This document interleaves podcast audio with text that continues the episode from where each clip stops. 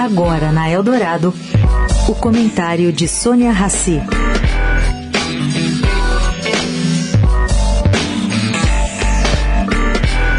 Gente, essa vontade dos bancos, indústrias, empresas diversificarem seus negócios é para valer.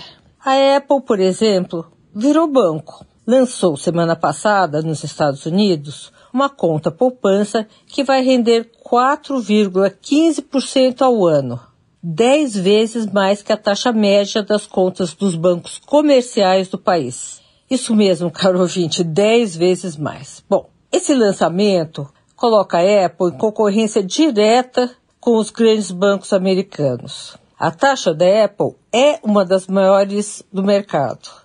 Na média, esse tipo de conta paga 0,37% ao ano, que garante aí os depósitos dos bancos. Alguns players já oferecem remunerações bem melhores. A conta digital da Goldman Sachs, por exemplo, paga 3,9% ao ano.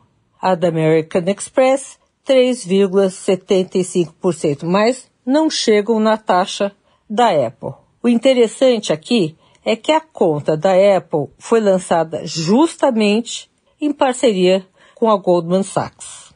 Sônia Raci, para a Rádio Eldorado.